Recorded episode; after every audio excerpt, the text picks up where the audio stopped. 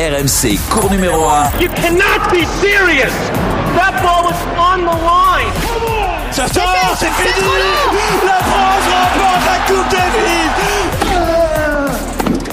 Vamos Nicolas Jamin. Bonjour à tous et bienvenue sur le cours numéro 1, le podcast tennis d'RMC à retrouver bien sûr sur toutes les plateformes de téléchargement. À gauche de la chaise, un ex 36e joueur mondial qui serait numéro 3 français aujourd'hui avec ce classement.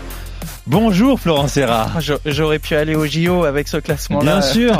bonjour à tous. Bonjour Nico. Top joueur français. T'en as eu longtemps quoi? 5, 6 devant toi dans ta carrière français? Souvent, ouais.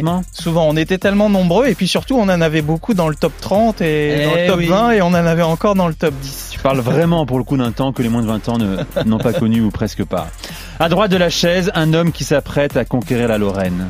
Bonjour Eric Salio. bonjour, bonjour à tous. Et Florent, il est, il est mal né en fait. Il est mal né. Exactement. Euh... Mais on disait ça également de nos mousquetaires, hein, qui étaient mal nés, tu vois, à cause des Federer, Nadal, Murray, Djokovic. Hein. Ben, il était mal né en France, Florent, parce qu'aujourd'hui, ce serait un leader du tennis français. Cours numéro 1, vous l'avez compris, spécial tennis français, bilan d'une anus horribilis. Alors que les quatre tournois du Grand Chelem se sont joués pour la première fois depuis 41 ans, aucun Français aucune Française n'a joué un huitième de finale d'un majeur. C'est la crise du tennis français. Alors faut-il s'attendre au même crash l'année prochaine? Y a-t-il des lueurs d'espoir? Sera-ce l'année Humbert, Bonzi, Rinderknetsch Que faut-il encore attendre de Caroline Garcia et Kristina Mladenovic? Cours numéro 1, numéro 57. C'est parti. C'est le, le, pire résultat de l'histoire après, après un premier tour.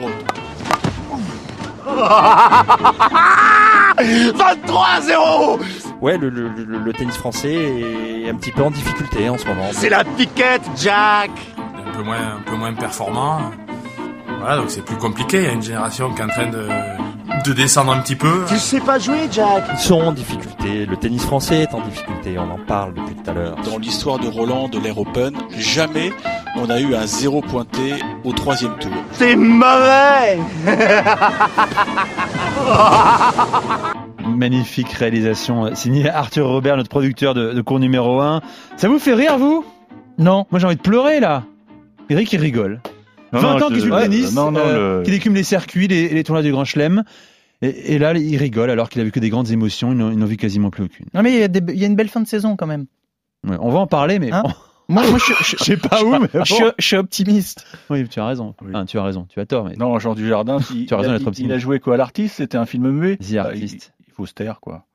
Donc on dit rien On dit rien. On fait un, on un podcast de 25 minutes. Voilà. On leur, en fait, on peut lancer bilan tennis français. Voilà. voilà. Et on leur fout la paix pour l'année prochaine. C'est important, ça. Alors, nous, on n'est pas là pour leur foutre la paix. Toi, oui, en tant que consultant. Nous, nous sommes journalistes. Nous allons donc essayer, ici même sur le cours numéro 1, euh, sans cette volonté absolue de taper sur les tennisman et tenniswoman français. Euh, on va faire un constat, essayer d'expliquer euh, pourquoi on en est là aujourd'hui et se projeter sur l'avenir à court et moyen terme. Quels sont les espoirs sur lesquels on peut miser? Pas forcément, vous le verrez, en 2022. Commençons par les hommes, messieurs. Alors, je vais pas dérouler les chiffres 2021 qui font frémir. Ils sont nombreux, ils sont catastrophiques. Hein, c'est une année historique. C'est vrai qu'il est loin le temps où on se demandait quel Français avait le plus de chances de gagner un tournoi du Grand Chelem, ou même loin le temps où on se demandait quel Français allait faire un quart de finale tournoi majeur. Tiens, Eric, d'abord une stat. Mmh. Tu m'as soufflé en préparant ce, ce cours numéro 1, numéro 57. Combien de matchs remportés cette année par les Français en Grand Chelem? Ouais. D'après toi? Ouais, une petite devinette pour Flo là. Flo. En euh, fille garçon. Garçon. Plus garçon là. En, en, en garçon sur euh, sur les grands chelems. Euh, et oui, il n'y a pas eu de il n'y a pas eu de deuxième semaine donc euh, forcément. Il n'y a même pas eu de fin de première semaine. Vas-y. On va dire. euh, Tu l'as collé. Là. Une vingtaine? 17. Ouais, j'étais plus, j'étais un peu plus de 20. 4, 17, ouais. 4 à Melbourne. 3, 3 à Roland Garros. C'était Kouako, c'est Richard Gasquet et Gaël Monfils qui ont passé chacun un tour. 5 à Wimb et 5 à l'US. Finalement, on était meilleurs sur les, les, deux tours de la fin de, fin saison, de saison, sur des surfaces qui, qui collent peut-être mieux à l'esprit français, le gazon. 17 et... victoires françaises en tournoi du Grand Chelem. C'est ridicule. Bon, en moyenne, on a combien de joueurs sur un premier tour? Bon, à Roland Garros, il y en a beaucoup plus. On, on a une, dizaine de joueurs. Une quinzaine à Roland Garros, c'est une dizaine. US, Wimbledon. Un peu plus et avec les wildcards et Voilà. tout. euh, bon. Non, mais Nico, on va se rassurer. Ça n'arrivera plus jamais. Voilà. Ah bon? Oui, oui, le débat est clos. Ça n'arrivera plus Mais jamais. Voilà. C'est arrivé cette année.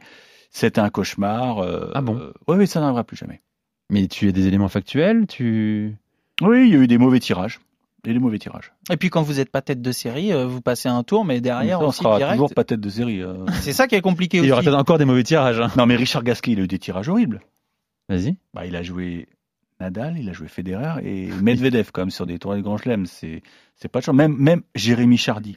Il prend Djoko au premier tour à Melbourne, Titi passe au premier tour à, à Roland et il prend Berrettini à l'US. C'est quand même pas de chance. Hugo Humbert qu'on attendait Hugo Humbert. sur gazon en plus. Il gagne à le quelques jours avant Il- Wimbledon. Il prend quand même Karios. C'est la pire Oui. non tête de série. Alors, ok les gars. Donc voilà, vois, que on, a- on a mecs-là- eu beaucoup de malchance. Ces mecs-là, il y a 5 ans, on les battait. On faisait au moins 50%. Et oui, C'est pas, je sais pas. mais bien sûr.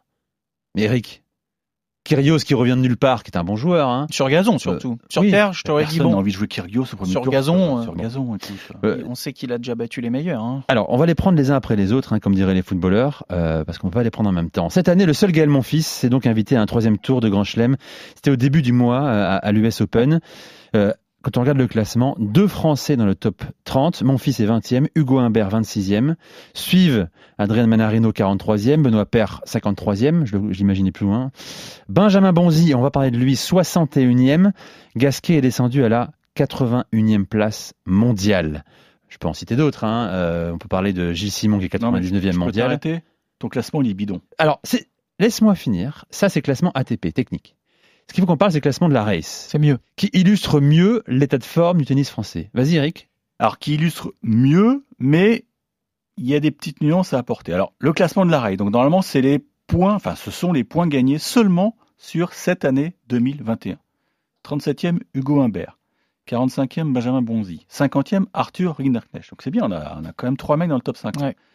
Après, ça devient inquiétant. 68e, Jérémy Chardy. 69e, Benoît Paire. 74, G- euh, Richard Gasquet. 83e, Gaël Monfils. Mais je mets un astérix. Pourquoi? Parce que il a 1110 points à défendre sur les deux premiers mois de 2022. Donc euh, 83, c'est flatteur pour lui. 86 Hugo Gaston, 97 Adrien Manarino, 102 Moutet.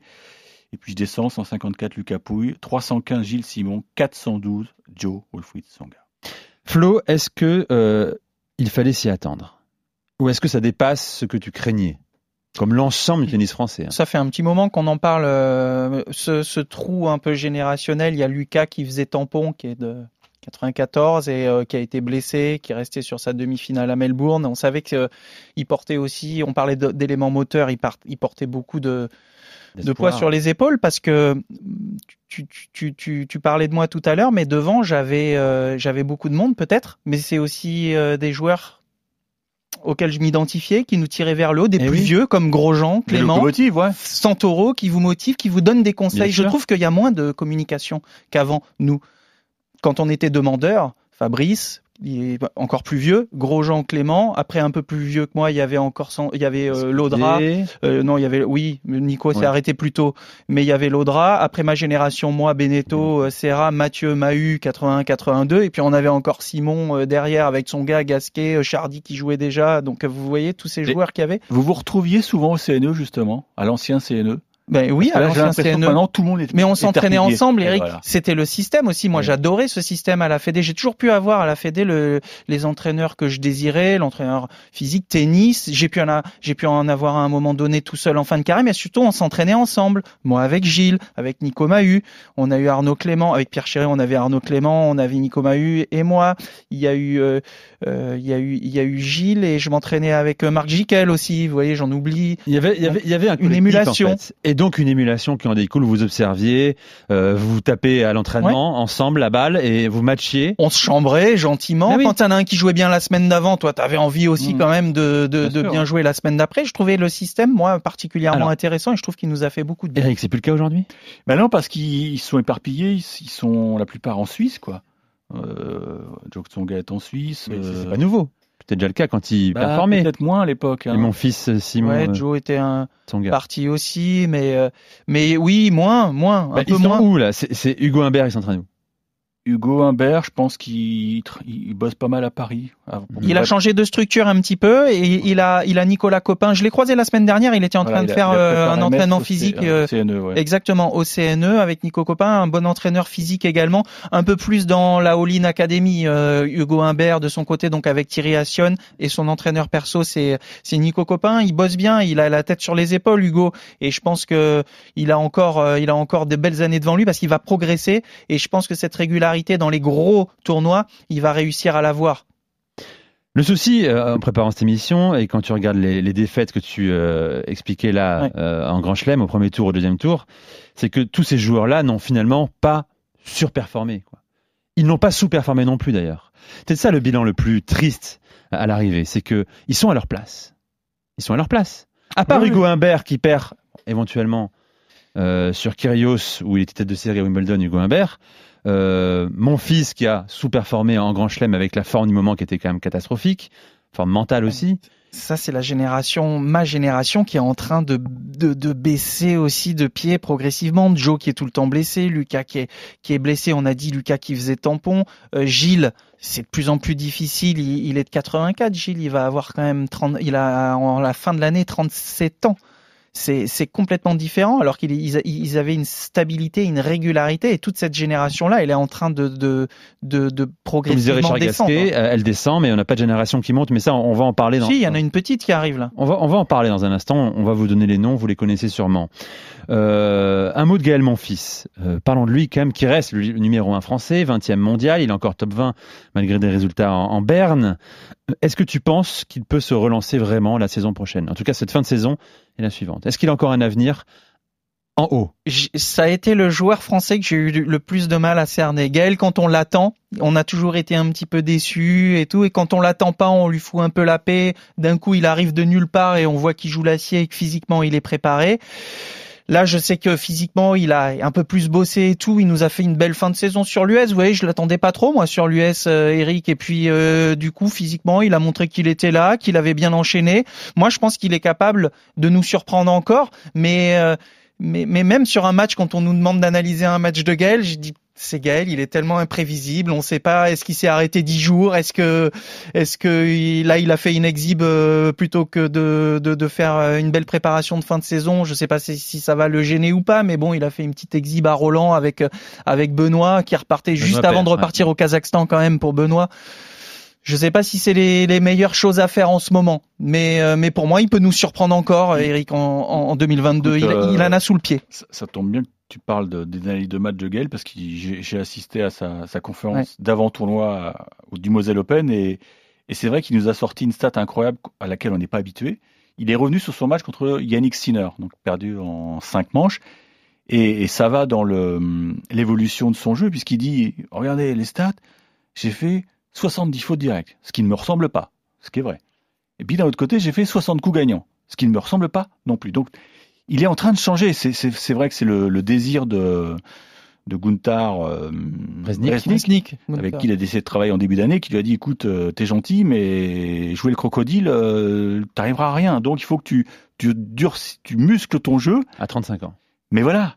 Est-ce que c'est pas arrivé trop tard ce, Ben, ce moi- changement de jeu? Je pense que tu as raison parce qu'à chaque fois, quand il a joué des, des, des, des joueurs, euh, de, du top joueur, on le regardait, Gaël. Il faisait niveau égal à un moment donné. Mais le problème, c'est que vouloir se réfugier dans ce schéma de jeu qu'il adorait, se mettre 4 mètres derrière, il le tient pendant une heure, une heure et demie, il les embête. Mais quand il faut de nouveau en remettre une couche physiquement et que tu arrives au quatrième ou au cinquième, à chaque fois, on le voyait quand même pêcher physiquement, progressivement, et du coup plonger un peu, alors qu'il est quand même costaud physiquement. Tu sais que Et c'est pour ça que il, c'est il pas passe idiot. pour un athlète fantastique. Je Mais- sais pas si je l'ai déjà dit, raison. mais ses stats en 5-7, c'est c'est pas 18 victoires, 18 défaites. Il a perdu 18 matchs mais en bon, 5-7. on en revient toujours à la même question. Est-ce que c'est c'est physiquement qu'il pêche ou c'est mentalement? Ah, voilà, bah, il y a un peu des deux.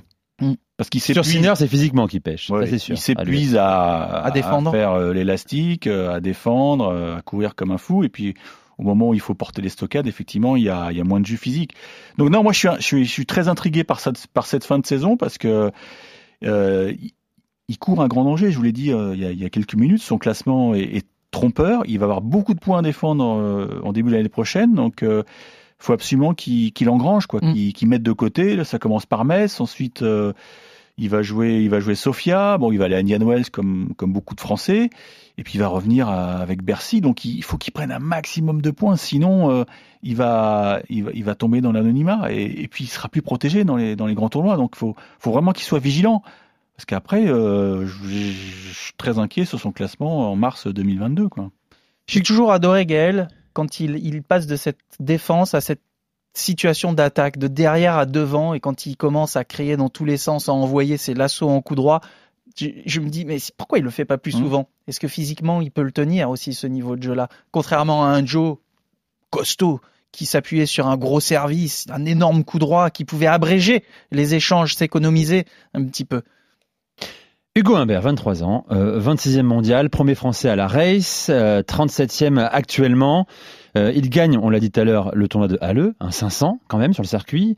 Ça a du poids. On se dit que ça va le faire Wimbledon. Pas de chance, il prend effectivement Kyrgios, il perd au premier tour.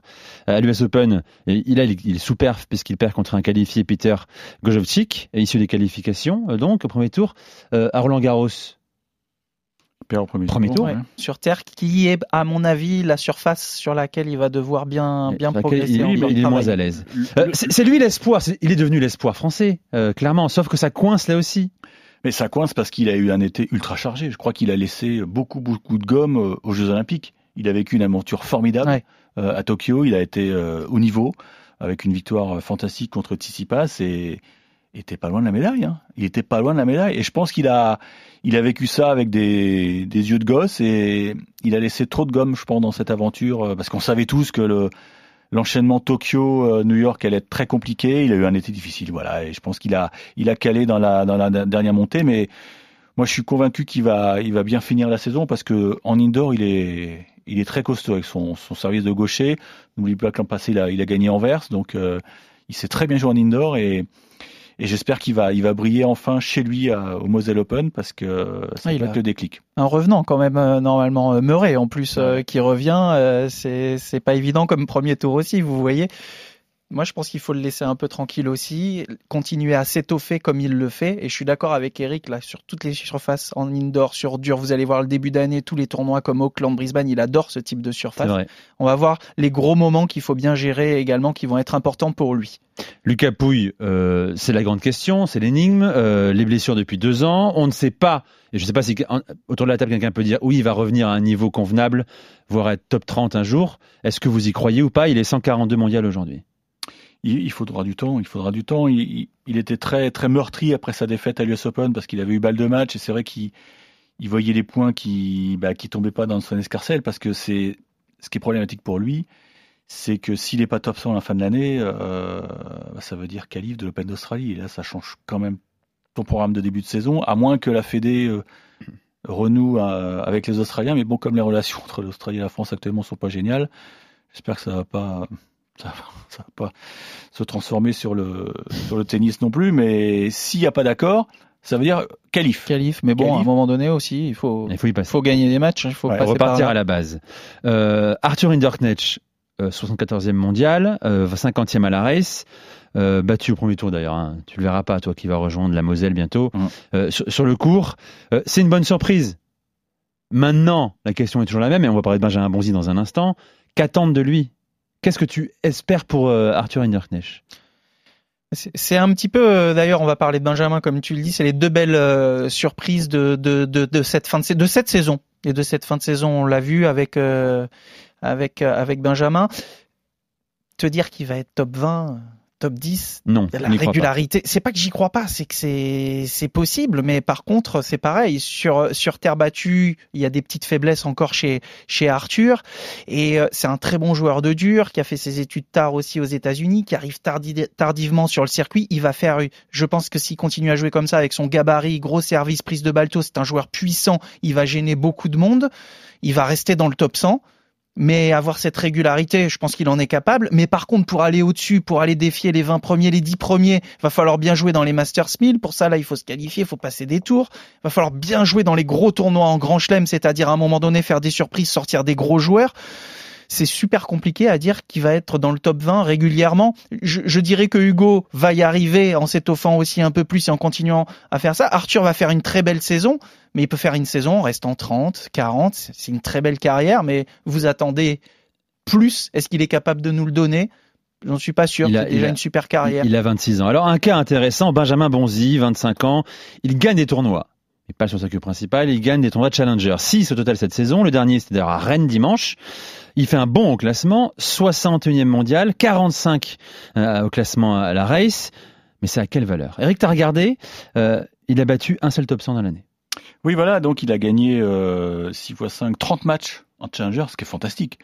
Euh, Je crois que l'ATP a sorti la stat, c'est il rejoint des, joueurs comme Aylan Naoui, comme Banis et un, autre. Donc c'est rarissime de gagner 6 Challengers dans une année. Je pense qu'il peut même battre le record puisqu'il il va jouer Orléans la semaine prochaine et puis après éventuellement il y aura Mouilleron le captif. Donc euh, voilà, il peut il peut établir un record mondial. Maintenant, qu'est-ce que ça vaut? Qu'est-ce que ça vaut? Parce que il gagne les matchs pour la confiance, c'est fantastique, ça, il n'y a aucun doute. Mais maintenant, il va passer l'échelon supérieur parce qu'il va se frotter aux meilleurs joueurs du monde dans les ATP 250, puisque maintenant il va avoir accès à, à tous ces tournois. Donc maintenant, euh, moi j'attends de voir parce que il y a une différence entre gagner en challenger et gagner sur le circuit principal, euh, Flo. Je suis entièrement d'accord avec toi également. C'est alors pour la confiance, c'est top. Il y a beaucoup de joueurs. Je me souviens aussi que Diego Schwartzmann est rentré dans le top 100 en remportant quasiment essentiellement des tournois challenger et puis qu'après par contre euh, il a vraiment confirmé sur le sur le circuit euh, c'est c'est une bonne stratégie il a la tête sur les épaules lui aussi il a fait le choix de descendre à Marseille il est bien entouré également avec euh, avec Lionel Zimbler vous vous souvenez de Lionel qui a eu euh, Benoît Père. Benoît Père, qui a eu Cyril Saulnier euh, notamment, un peu Nico Mahu également. Donc, je sais que Lionel aime bien. Vous voyez, cette semaine, il est à Nour Sultan. Nour Sultan, c'est un tournoi de 250 où je pense qu'il peut essayer de. de, de, le de- problème, il arrive après. Il, Le il problème, c'est Il a joué pendant trois semaines d'affilée, donc euh, il, peut très bien canner, ce qui serait légitime. Vol avec escale, 4 heures de décalage, pas forcément dans le bon sens. J'en parlais avec Adrian Manarino euh, la, Ah la ouais. semaine dernière. C'est super compliqué. Vu la fin de saison qu'il y a, faut faire attention à pas se blesser, ouais. peut-être se retirer. Il va falloir être très fort justement dans ces rendez-vous, ces Masters 1000, parce qu'il va commencer à avoir Wildcard, je pense qu'il va avoir Bercy, et c'est la saison prochaine qui va être super importante. Eric, je regarde parce que moi, je, je l'ai connu aussi en montant 50 tout de suite, rapidement, de 200 à 50. Et ça va être tout nouveau pour lui de jouer les Masters 1000. Et voilà. Et quand vous jouez pas bien dans les Masters 1000, moi je suis arrivé, je les connaissais pas ces tournois, il va pas trop les connaître. On va voir si Lionel va bien le le plus quand tu bascules justement? C'est intéressant. De la 200e à la 50e, tu arrives sur un Masters 1000. C'est quoi C'est le décorum, c'est le cadre, Ah c'est oui. le niveau de jeu évidemment. Le niveau de jeu, le décor bien entendu, les prize money qui changent. Moi je passais des tours, mais ça commence à compter aussi quand vous en passez deux ou trois des tours, parce que ces tournois ils sont mandatory, c'est-à-dire qu'ils sont obligatoires à jouer. Mm. Ils comptent dans vos 18 meilleurs résultats, les Masters 1000 et tout quand vous êtes Ah oui, tu peux pas les éviter. hein, Tu peux pas les éviter. Et du coup, si tu joues mal dans ces tournois-là, tes tournois Challenger qui te comptaient tous au niveau des points, tes 100 points que tu as pris, bah, il y, a des- il y a des tournois qui vont pas rentrer dans le calcul de points. Ouais, c'est ça. Si tu joues pas bien dans ces tournois, tu prends ta wildcard à Bercy, tu fais premier tour, c'est zéro point. Ah ouais, c'est vrai, c'est Indian Wells, c'est le- 10 le points. système, hein. Il faut, il faut bien jouer. Donc, il faut bien faire cette transition de Challenger. Hop, Master Series, je suis tableau. Les grands chelems, c'est pareil. Il faudrait passer. euh, C'est un nouveau un ou monde, deux tours. un nouveau métier. Hein. Et, c'est pour ça que Lionel Zimbler va être euh, de, de bons conseils, Ouais. parce qu'il il sait très bien comment ça fonctionne, cette, Mm. euh, cette machinerie. Mais, mais pour un exemple, euh, Flo suggère, mais pourquoi il est allé à Nour Sultan? Mais il y a aussi l'aspect financier. hein. Il y a aussi l'aspect financier. Moi, j'ai regardé le prize money. En un match, il gagnait autant qu'Arène, quoi. C'est ça, c'est ça En qui est- gagnant le voilà, tu, tu Hein, en prends, tu prends tournoi. 5000, tu prends 5000, même si tu perds demain contre Ressourverie, c'est, c'est le chèque que tu as touché à Rennes ou à peu près, quoi. Donc, euh, il y a un moment, tu, tu fais ça pour le plaisir, mais aussi tu, t'es professionnel, quoi. C'était plus logique qu'il joue à Metz, mais là, il pouvait pas vu que le cut était beaucoup Ah, plus faible aussi. il a tenté. il y a six euh, semaines il dit, je, je vais aller à Nour Sultan, je suis sûr d'entrer. Faire attention de bien gérer les périodes de repos parce que quand on enchaîne des matchs comme ça aussi, il faut, faut pas se blesser, faut être prudent et Non, puis là, il est, il est tout excité, puis je pense qu'il a envie de le battre, ce record de Challenger. Mm. Imagine s'il s'envoie le, le Orléans la semaine prochaine. 7 7 Challenger, il va rester dans l'histoire du tennis mondial. C'est pas rien, quand Mais même. Eric, euh, tu, tu peux briller en Ligue 2 euh, sur les terrains de foot, et quand tu passes en Ligue 1, malheureusement, euh, le gap est trop, est trop important pour, pour t'installer. Que tu peux être meilleur buteur de Ligue Tu peux 2 être et pas planter un but on en a vu, Ligue 1. on en a vu. Il faut voir. Tu le disais à l'instant. Bon, avançons quand même parce que avant qu'on parle des espoirs, un mot de Joe Wilfried Songa. Euh, c'est bientôt fini. Il a plus joué depuis Wimbledon. Hein. Ouais, Ouais. mais il a, il a, il s'est pété le mollet euh, juste avant l'US, donc euh, là on a attendu jusqu'à la dernière minute. Finalement, Metz, c'est, c'est trop tôt. Bon, je pense, on l'a déjà dit hein, dans ce podcast. Je, je pense qu'il veut finir en beauté, donc euh, on croise les doigts Merci pour, pour qu'il puisse mais- jouer Bercy. Voilà, qu'il ait une sortie à la hauteur de son palmarès parce qu'on a tous en mémoire ce qui s'est passé à Roland Garros, pourvu qu'il puisse jouer Bercy. Puis la douleur au mollet, elle est à cet âge-là. euh, J'ai eu aussi un petit peu en fin de Dur de carrière. s'en Elle est parce qu'on peut pas reprendre trop trop vite. Et... Mm. Un petit mot sur Hugo Gaston, Vas-y. euh, qui, fait qui- finale à Gstaad cette année. Ouais, parce qu'on exactement, c'est ce Mm. que je voulais vous dire parce que quand euh, on l'a vu à Roland Garros, Peut-être avec son prize money, peut-être. Quand on l'a vu à Roland Garros contre contre Il Dominique la vache, Thiem hein, et j'en ai discuté, une vache. avec Gilles un petit peu, Simon, tout le monde l'attend. Vous faites un match extraordinaire contre Dominique Thiem, on dit ça y est, c'est la nouvelle pépite et tout.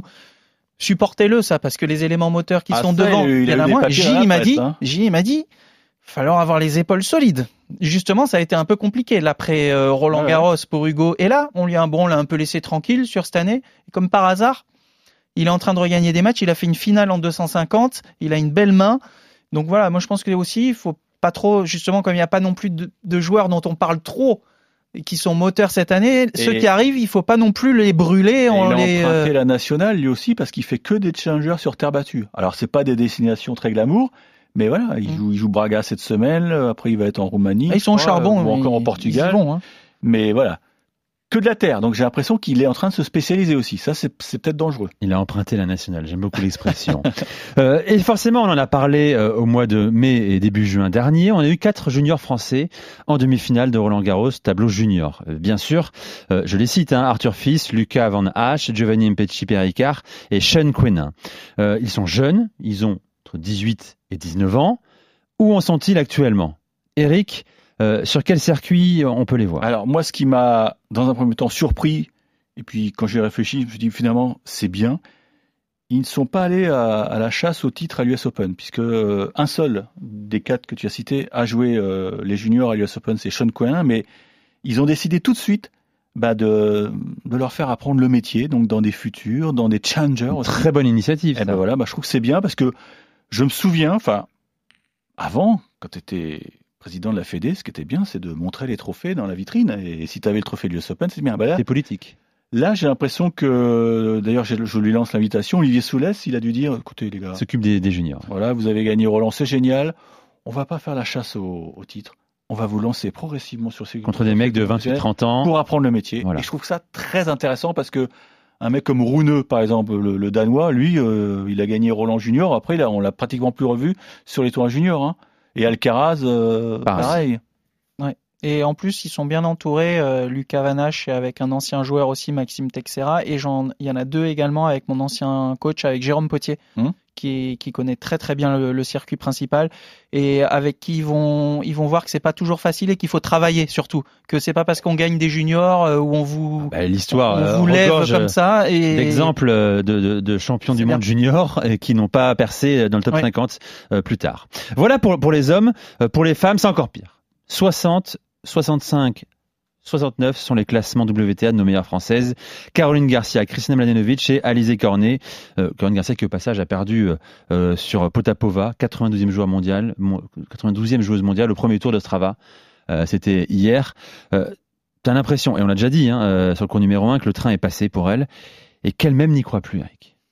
Ouais, j'ai vu un peu de son match hier et j'avoue que c'est la première fois que j'ai cette impression de presque de résignation. Alors c'est vrai qu'il y a eu pas mal de bouleversements dans cette année chez Caro puisqu'elle a, coupé le cordon avec euh, avec son papa. Elle est repartie avec une structure. euh, dans un premier temps, elle a, elle a bossé dans l'académie Nadal. Mhm. Euh, et puis là, apparemment, elle se dirige vers une structure un peu plus privée, toujours en Espagne. Hein, Flo, c'est ça, avec un ancien joueur argentin qui est d'ailleurs le coach de Podoroska. Podoroska, ouais. Juan Pablo Guzman. Voilà. Mais ça, ça a du mal à prendre et c'est vrai que la, la saison indoor là s'annonce compliquée pour pour Caroline Garcia et quant à Kiki, il a fait un bon quart à Porto Rose euh, en Slovénie, mais c'est compliqué. On sent que euh, le, train est en train de passer malheureusement.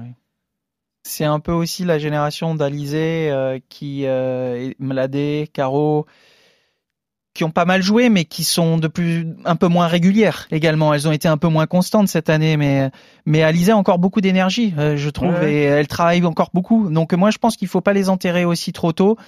Caro, euh, c'est vrai qu'en début de carrière, avec son jeu, je me suis dit. euh, sur terre, elle va être, euh, elle va être, elle va être solide et tout. Et puis finalement, elle Ah a bah, fait. Tu pensais comme Andy Murray en fait? Ouais. Hein Avec son Pourquoi fameux tweet. Donc tu t'es Ah plan- oui. tu t'es planté comme Andy Murray. Non, mais c'est pour je- là où Nous je sommes en en train de regarder euh, la future numéro 1 mondiale. Voilà ce qu'il avait tweeté. Ouais, c'est vrai. ouais. Là, non, mais sur Terre, euh, elle avait un jeu et puis surtout, elle préparait, elle préparait, elle jouait un coup pour dans la tête. Hmm. Il y avait quelque chose, il y avait une construction et je trouve que depuis euh, plusieurs années là, ça, ça s'est un petit peu éparpillé. Elle, elle joue, mais c'est des coups un peu isolés. Il y a moins de construction, moins, c'est moins préparé. Et là, c'est de plus en plus difficile parce qu'elle, elle a bien joué sur des tournois encore. Elle a beaucoup de titres. Elle a bien joué sur des tournois sur dur, mais du coup, euh, faut qu'elle, faut qu'elle soit bien parce que sinon, elle peut en mettre partout, Non, bah, faire énormément de fautes. Mais t'as vu le coup de jeune là? J'ai l'impression que maintenant il faut avoir 18 ou 19 ans pour, pour briller Ouais, chez les les filles. quoi. C'est c'est c'est C'est une vétéran, Caro Garcia, désormais. Mais Emma Raducanu, euh, Leila Fernandez, ouah, ça. La petite Paolini aussi en Italie. Vous voyez, on, est loin. Les hein. Italiens, ils arrivent à. On est loin hein, filles, de, hein. de, de l'Espagne. On est loin de l'Espagne. On est loin de, des États-Unis encore. Mais euh, Je- on a des jeunes je qui suis en arrivent. dépression quand je vous écoute parler depuis 20 minutes maintenant. C'est terrible. Ouais, on va peut-être euh, arrêter là parce que. Il y avait non, allons, allons jusqu'au bout quand même. Il y, a, il y avait la, la Hugo Humbert au féminin, Fiona Ferro. On s'est dit et pourquoi pas? Quand en 2020, elle fait huitième de finale à Roland Garros, euh, elle prend un set à Sofia Kenin. On se dit on va avoir une française en quart de finale à Roland Garros. On y a cru là, ouais. Et depuis, pchit. Shit, ouais, elle a eu plein de pépins physiques et j'ai l'impression qu'elle a jamais pu. euh, Pourtant son coach Manu machine. qui avait dit à l'époque Ah bah, à l'époque, il- potentiel top 10. Non, mais il l'avait amené très haut, quoi. Et, et le niveau de jeu était super intéressant. C'est vrai qu'elle venait de gagner un tournoi en Italie. Roland se passe super bien. Et pourquoi ça Le public la découvre. Et, et que des pépins physiques. euh, donc là, là elle, elle a sombré, quoi. Elle a sombré, mais bon, c'est pas totalement terminé, là, la saison. C'est pas encore terminé tout à fait. Il y a, il y a Clara Burel, Ah oui, euh, qui, Burel. qui fait aussi quand même une belle saison. Mais je parlais avec euh, top, Paul Quétin, top 100. avec son entraîneur physique, qui me disait que c'est pas simple. Parce qu'il faut lui faire comprendre qu'il faut vraiment travailler beaucoup. Et euh, elle travaille, mais Elle il me dit à- non, non, elle travaille, mais il me dit j'essaie de lui inculquer qu'il faut encore en faire plus. Et physiquement, euh, physiquement, elle est en train de d'évoluer dans le bon sens. Elle a fait une finale aussi à c'est à Lausanne. Lausanne, ouais. ouais. Où euh, elle, elle monte bien au classement, euh, Clara. Elle, elle est top 100, numéro ça y est, un. elle est voilà, top installée 100. maintenant. Ça, c'est bien, c'est important. On a, euh, on a Océane Dodin qui finalement est rentrée dans le top 100 aussi. Vous voyez, on pourrait en avoir 7 là. Hein, ça peut être, Paris ça peut top être pas 200. mal. hein. Oui, enfin, on parle de densité, mais pas de haut du classement non plus, hein, Flo, si je peux me permettre. Tu es extrêmement gentil avec tes congénères tennisman Non. et tenniswomen. Parce que si vous cherchez le haut du classement, euh, c'est compliqué en effet pour l'instant. C'est très compliqué. Il y a aussi Elisa Jacquemot, euh, le sourire de Roland Garros Junior 2020, vainqueur du tournoi, Harmonie qui est actuellement loin. 372e joueuse mondiale. Il y a aussi Mathilde Njijol Carré, vainqueur des petits as. Ouais, ça, c'est bien. Qui est l'officieux championnat du monde des moins de 14. Oui. Mais bien. alors, euh, j'ai- je, enfin, je me trompe peut-être, mais j'ai l'impression qu'elle travaille dans une académie en Espagne. Donc, euh, Ouais, je crois que tu as raison. C'est peut-être la solution, hein, actuellement. bah, c'est un peu gênant, non? Je- Bah oui, c'est très gênant. Non, mais c'est en, en termes de densité. qui, qui part en Espagne, c'est pas mal. Ouais, en termes de densité, comme tu disais, c'est intéressant parce que toutes ces filles, on, on va en avoir beaucoup en qualif. Et de, de Grand Chelem Ouais, et de, de, de- Moi, je désespère pas que euh, on Non, en tout puisse cas, avoir une qui rentre dans le top optimiste, Elle a 50. plein de joueuses en qualif, Moi, j'ai vu ces matchs. euh, Déjà, elle est, elle est lancée et tout. Elle a un beau physique. euh, non, euh, il faut, il faut, voilà, faut, faut, faut lui laisser un peu de temps, bien sûr. Elle a que 14 ans, mais c'est prometteur quand même. Ouais. Maintenant, gagner les petits as, euh, c'est un peu comme quand tu es champion du monde junior. Ça, ça, ça veut pas dire que tu vas, tu vas tout gober, hein. Mais ça faisait tellement longtemps qu'on n'avait pas vu une française briller à Tarbes que, voilà, faut, faut la surveiller de près. Je ne sais pas si vous m'avez convaincu ou rassuré pour les, les mois à venir et pour la, la saison 2022. Euh, pas vraiment. Voilà, on, on va miser, mettre une pièce sur, euh, on va le dire, pourquoi pas, Clara Burel, qui va euh, franchir les paliers, euh, sur un Hugo Humbert peut-être. Moi, c'est ce que je vois, Ouais. a priori. Mais Pas rien. enterrer les vieilles dames. Enfin, les, entre guillemets, hein, bien entendu. hein. Ouais, mais enfin, Lisée Corner, début d'année, nous dit c'est sûrement, c'est peut-être ma dernière année. Oui, mais Alors, elle- alors qu'en fin de saison, elle, elle bouge super bien là. Elle joue Ouais, bien. elle Oui, joué, c'est. Alizé Cornet. Et bien voilà pour ce cours numéro 1, pas très positif, pas très optimiste, euh, même si vous vous êtes efforcé de voir quelques éclaircies dans le ciel chargé de notre tennis national. Euh, on va voir ça et puis on sera là, bien sûr, toute la, toute la saison pour euh, égrener les résultats des, des Français. Euh, on va évoquer dans les prochaines semaines également euh, la formation à la française, comment basculer euh, de euh, je suis un top 10 junior à J'aspire à être un top 10 senior. C'est pas facile. Tu as commencé à ce sujet à l'instant, euh, Flo. Et puis on évoquerait également euh, la dynastie et le couple Federer-Nadal à l'occasion de la sortie d'un livre d'un de nos confrères euh, intitulé Fédal. Merci Flo. Avec plaisir. Merci, à beaucoup vous. Eric. Ciao, ciao. À la semaine prochaine sur le cours numéro 1. Bye bye. RMC, Cours numéro 1.